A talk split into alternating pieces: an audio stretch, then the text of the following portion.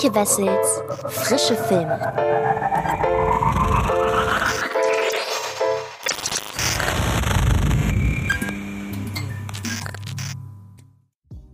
Hallo liebe Freds und herzlich willkommen zu einer neuen Folge des Frische Filme Podcasts. Heute mit einem Kinostart und mit einem Direct-to-Streaming-Release. Denn es geht heute einmal um Everybody's Talking About Jamie. Der ist seit Freitag bei Amazon Prime erhältlich. Sehr zu meiner Verwunderung. Ich hatte den Film noch als Kino-Release im Kopf. Und es geht um Schachnovelle. Schachnovelle startet diesen Donnerstag im Kino, parallel zu Many Saints of Newark. Wer sich zu dem äh, Sopranos Prequel-Film eine Review von mir erhofft, hat, den muss ich leider enttäuschen, denn ich kenne die Serie nicht und hätte es unfair gefunden, den Film dann entsprechend ohne Kenntnisse der Serie zu bewerten, eben weil ich einfach ganz fest davon ausgehe, dass es ein Film für die Leute ist, die die Serie kennen. Deshalb geht es heute, wie gesagt, um Schachnovelle, mit dem werde ich auch anfangen und danach geht es um Everybody's Talking About Jamie und ich wünsche euch ganz viel Spaß dabei. Wien im Jahr 1938. Österreich wird vom Naziregime besetzt. Kurz bevor der Anwalt Josef Bartok, gespielt von Oliver Masucci, mit seiner Frau Anna, gespielt von Birgit Minichmeier, in die USA fliehen kann, wird er verhaftet und in das Hotel Metropol, Hauptquartier der Gestapo, gebracht. Als Vermögensverwalter des Adels soll er dem dortigen Gestapoleiter Böhm, gespielt von Albrecht Schuch, Zugang zu Konten ermöglichen. Da Bartok sich weigert zu kooperieren, kommt er in Isolationshaft. Über Wochen und Monate bleibt Bartok standhaft, verzweifelt jedoch zusehends, bis er durch Zufall an ein Schachbuch gerät. Franz Josef Böhm, Stapo-Leitstelle Wien. Spielen Sie Schach? Schach ist eine Freizeitbeschäftigung für gelangweilte preußische Generäle. Bei diesem Spiel geht es darum, das Ego des Gegners klein zu kriegen. Ich habe leider überhaupt keine Ahnung, wovon Sie sprechen. Ist aber schade. Der Dr. Bartok kommt in die Sonderbehandlung. Willkommen im Hotel Metropol. Es ist zugegebenermaßen nicht das exotischste Filmsetting aller Zeiten, doch trotzdem kommt es ja nicht allzu oft vor, dass sich FilmemacherInnen und DrehbuchautorInnen dazu entschließen, ihre Geschichten auf einem Schiff spielen zu lassen. Dass Philipp Stölzel nach der Bühnenmusical-Adaption Ich war noch niemals in New York nun erneut einen Film inszeniert, der zumindest die Hälfte der Laufzeit auf einem Luxusdampfer spielt, wirkt da fast schon ein wenig wie der angestrebte Beweis der eigenen Variabilität, denn Ich war noch niemals in New York war ein knallbunter, leidenschaftlicher Tanz- und Gesangsreigen. Die Verfilmung von Stefan Zweigs Psychodrama Schachnovelle dagegen ist das genaue Gegenteil. Für Stölzel ist aber nicht nur die Schiffskulisse kein erstes Mal, sondern auch das Unterfangen Literaturverfilmung. Auf sein Konto geht nämlich auch der international besetzte Überraschungshit Der Medikus, der hierzulande gar in den Top 10 des Jahres 2013 landete.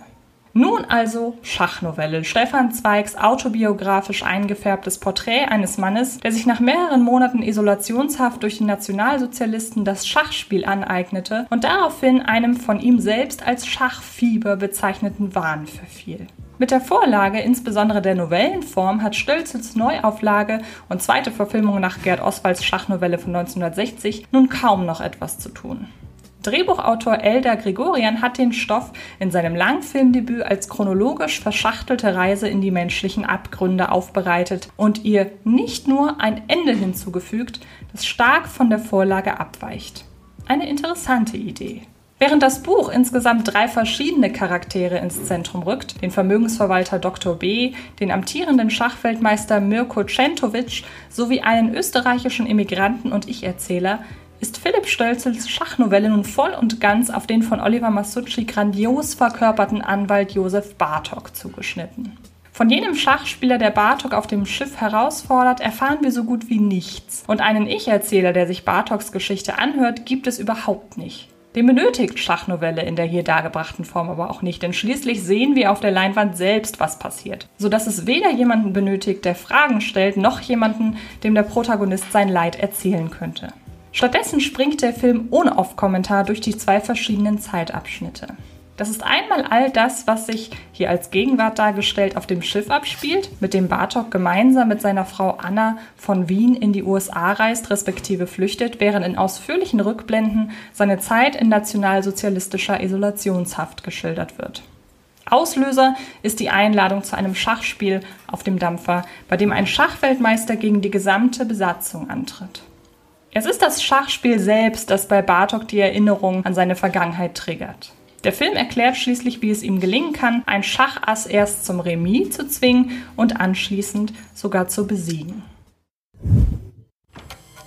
Die von Ihnen verwalteten Vermögen liegen ganz offenbar auf Nummernkonten in mehreren europäischen Ländern. Die Codes befinden sich hier drin.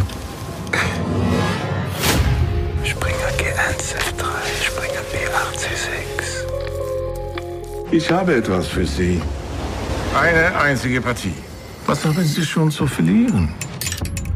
Mehr als Sie sich vorstellen können.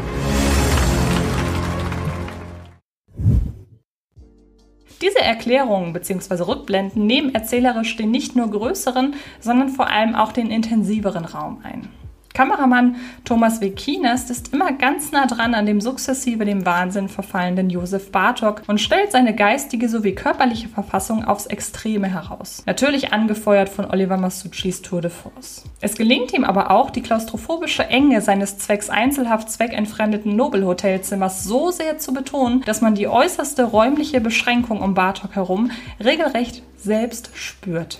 Dafür nutzt Kinas nicht bloß verzerrte Winkel und experimentelle Perspektiven, sondern wendet auch eine gewisse Kunstfertigkeit darin an, nicht die ganze Zeit dasselbe Motiv, nämlich den eingesperrten Bartok beim Schachspielen, bloß in abgewandelter Form darzubieten. Einer etwaigen Monotonie arbeiten derweil natürlich auch die Kulissenwechsel entgegen, wenngleich Philipp Stölzel mit fortschreitender Laufzeit mehr und mehr beide Ebenen ineinander verschwimmen lässt.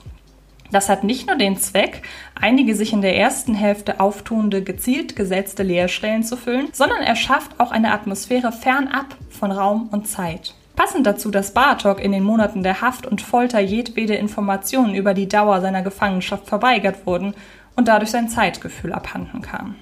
So erinnert Schachnovelle in den besten Momenten gar an die rauschhaften Barsequenzen aus dem Horrorklassiker Shining.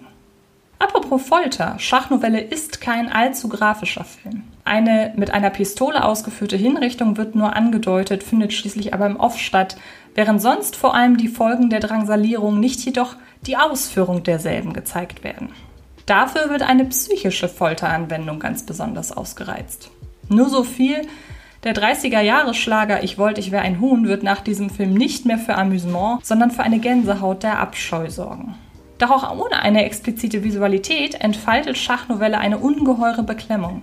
Oliver Masucci trägt den Film vollends auf seinen Schultern, ist in nahezu jeder Szene zu sehen und spielt sich hier die Seele aus dem Leib. Vom suffisanten Rebell, der die sich längst ankündigende Bedrohung durch den Nationalsozialismus zunächst ignoriert, über das aktive Angehen gegen seine Malträteure, allen voran Albrecht Schuch, der sich in seiner famos widerwärtigen Rolle voll und ganz in den Dienst des Films stellt, denen er selbst Monate nach der Haft immer noch geistig überlegen ist und das, wann immer möglich, auch zeigt, bis hin zum völligen seelischen Bruch, wenn man ihm sein stibitztes Schachbuch wegnimmt, liefert Masucci die komplette Bandbreite des emotionalen Ausnahmezustands ab, reißt mit und changiert hervorragend zwischen Mitleidserregung und dem Impuls, ihn anfeuern zu wollen. Nicht beim Schach, sondern bei dem Versuch, die Haft halbwegs unbeschadet zu überstehen, sollte er aus dieser überhaupt herauskommen.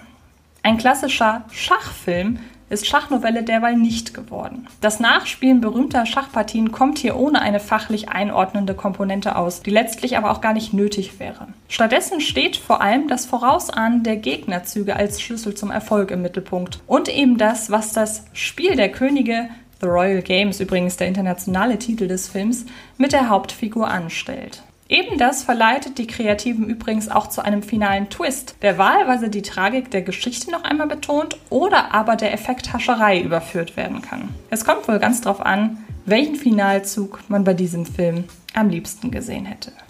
Kommen wir also zu einem Fazit.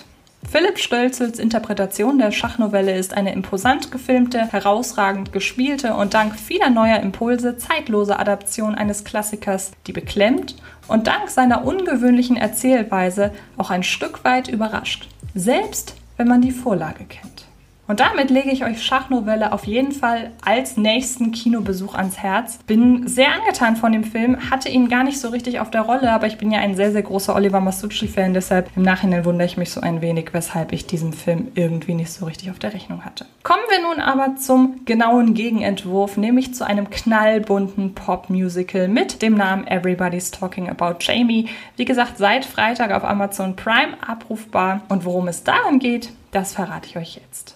Der 16-jährige Jamie, gespielt von Max Harwood, hat einen ungewöhnlichen Traum. Sein Coming Out hat er schon lange hinter sich. Sein nächster Schritt ist nun die öffentliche Bekenntnis, unbedingt eine Drag Queen sein zu wollen. Doch Jamie sieht sich bereits jetzt häufig Mobbing und Ausgrenzung durch seine Mitschülerinnen und Mitschüler ausgesetzt. Wie also soll er seine Liebe zum Drag ausleben, ohne dabei in die völlige Isolation zu rutschen? Glücklicherweise hat Jamie nicht nur eine äußerst verständnisvolle Mutter, gespielt von Sarah Lancashire, und eine beste Freundin, gespielt von Lauren Patel, die ihm zur Seite stehen, sondern auch ein ungeheures Selbstbewusstsein. Und so steht sein Plan fest. Zum Abschlussball will er im Kleid und High Heels aufkreuzen, koste es, was es wolle. Wenn Jamie zum Abschlussball kommen will, muss er aussehen wie alle anderen Jungs. Du bist ein Freak. Wegen denen fühle ich mich hässlich. Ich habe Angst. Man kann kein Junge in einem Kleid sein, Jamie. Ein Junge in einem Kleid ist eine Witzfigur. Eine Drag Queen muss man fürchten. Du glaubst nicht, welche Macht es dir verleiht. Ich will nicht nur eine sein. Ich muss eine sein. Warum wartest du auf eine Erlaubnis, du selbst zu sein? Die Parallelen zwischen Jonathan Butterells schriller Drag-Parade Everybody's Talking About Jamie und Ryan Murphys Broadway-Musical-Adaption The Prom sind unübersehbar. Abgesehen davon, dass es sich bei zwei Filmen um musikkonzentrierte Filmvarianten hoch erfolgreicher Musicals handelt, sind auch die Themen sehr ähnlich. Beide Geschichten spielen an einer Highschool. Beide Geschichten arbeiten auf den Abschlussball hin. In beiden Filmen steht eine jeweils bereits ihrer Homosexualität geoutete Hauptfigur im Zentrum. Und in beiden Filmen ist das Happy End eine öffentliche Bekenntnis zum selbstgewählten Lebensstil. In Everybody's Talking About Jamie verfolgt der Protagonist den Traum, als Drag Queen zum Abschlussball zu gehen. In The Prom Deutsch übrigens Abschlussball, möchte Protagonistin Emma mit ihrer bisher geheim gehaltenen Freundin dorthin gehen und ihre große Liebe endlich der Öffentlichkeit präsentieren.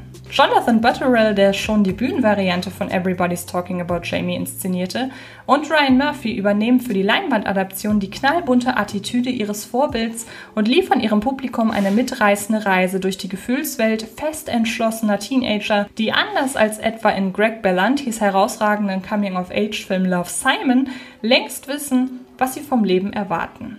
Jetzt müssen sie es nur noch den Menschen um sich herum klar machen.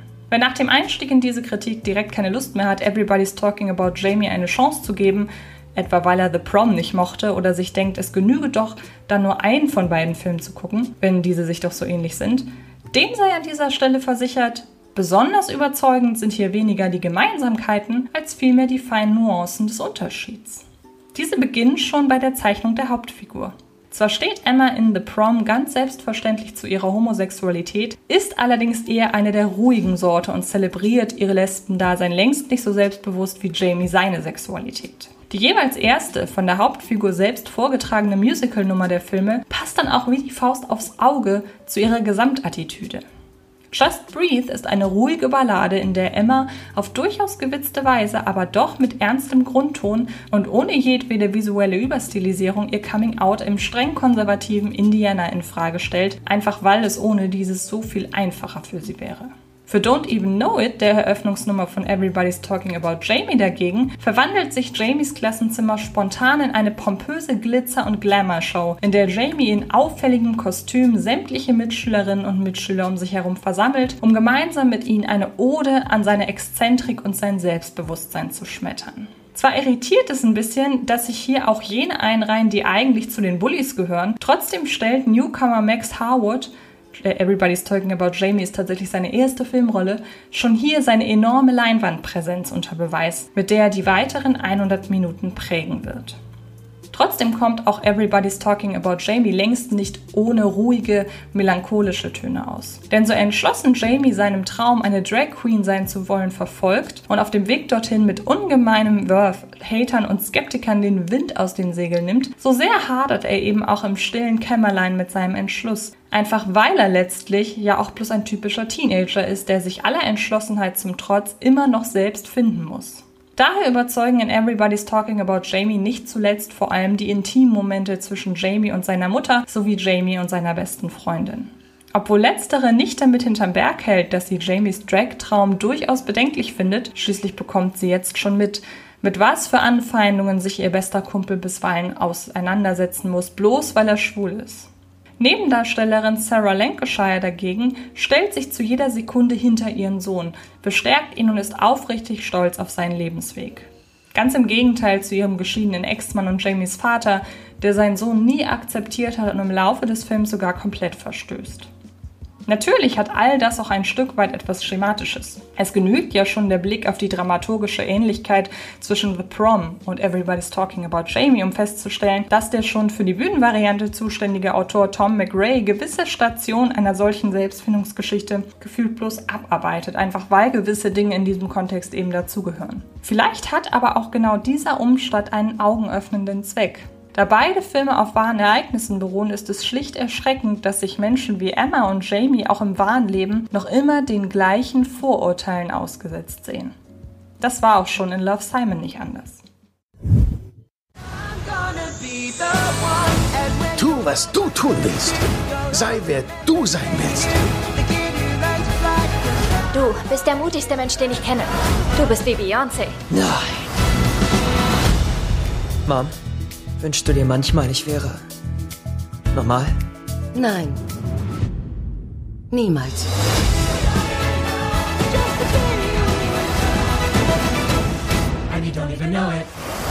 Dein Zimmer ist so ordentlich. Wie machst du das nur? Ich habe einfach nicht so viele Kleider wie du.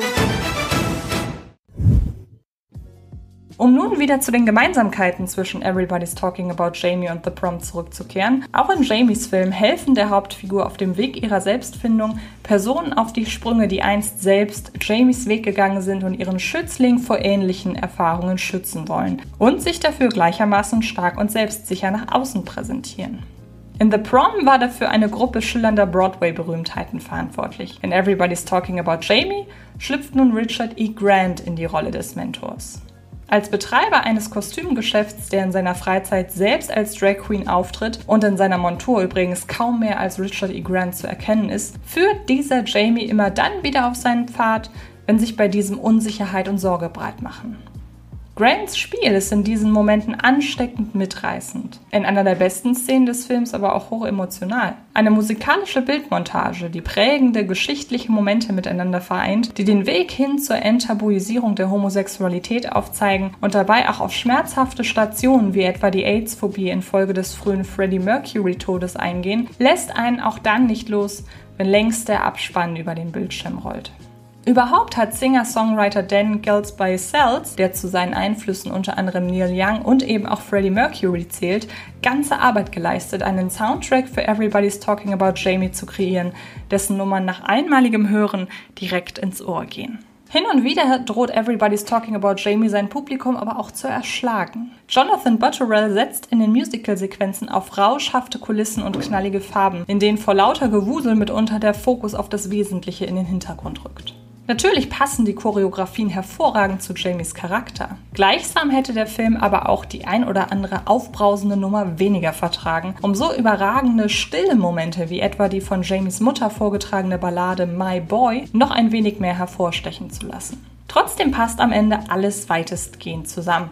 Und Everybody's Talking About Jamie ist abseits seiner ernsten Töne ein fantastischer Feelgood-Film, der ein wenig Glanz und Glamour in diese kalte, graue Jahreszeit bringt.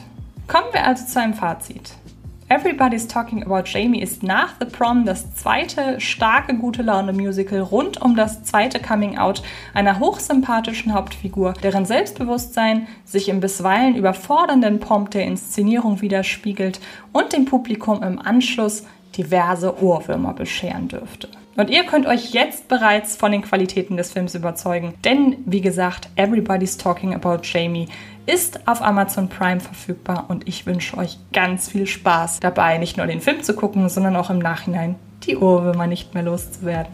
Damit bin ich durch. Ich hoffe sehr, dass es euch gefallen hat. Ähm, diese Woche in meinem frische Filme Ranking auf dem YouTube-Kanal von Fred Carpet mache ich oder unternehme ich eine Reise ins Filmland Skandinavien, beziehungsweise Skandinavien ist ja kein Land, aber in alle nordischen Bereiche, aus denen ich starke Filme zusammengesammelt habe. Unter anderem The Guilty, der ja nun auch demnächst ein Netflix-Remake bekommt, das bereits abgedreht wurde mit Jake Gyllenhaal. Da rede ich also beispielsweise über das Original oder auch über The Square, der für den Oscar nominiert war. Also wirklich einige schöne Filme dabei. Und ansonsten lege ich euch natürlich auch noch die neue Folge von Film gedacht ans Herz ab Donnerstag verfügbar. Da reden Sydney und ich über ein, ja, unausgesprochenes, aber doch relativ offenes Geheimnis Black Widow betreffend. Und ich wünsche euch ganz viel Spaß dabei. Ansonsten bleibt mir nur noch zu sagen, wir hören oder sehen uns in den nächsten Tagen garantiert irgendwo im Internet. Macht es gut und bis bald. Das war Antje Wessels Frische Filme. Ein Podcast von Fred Carpet.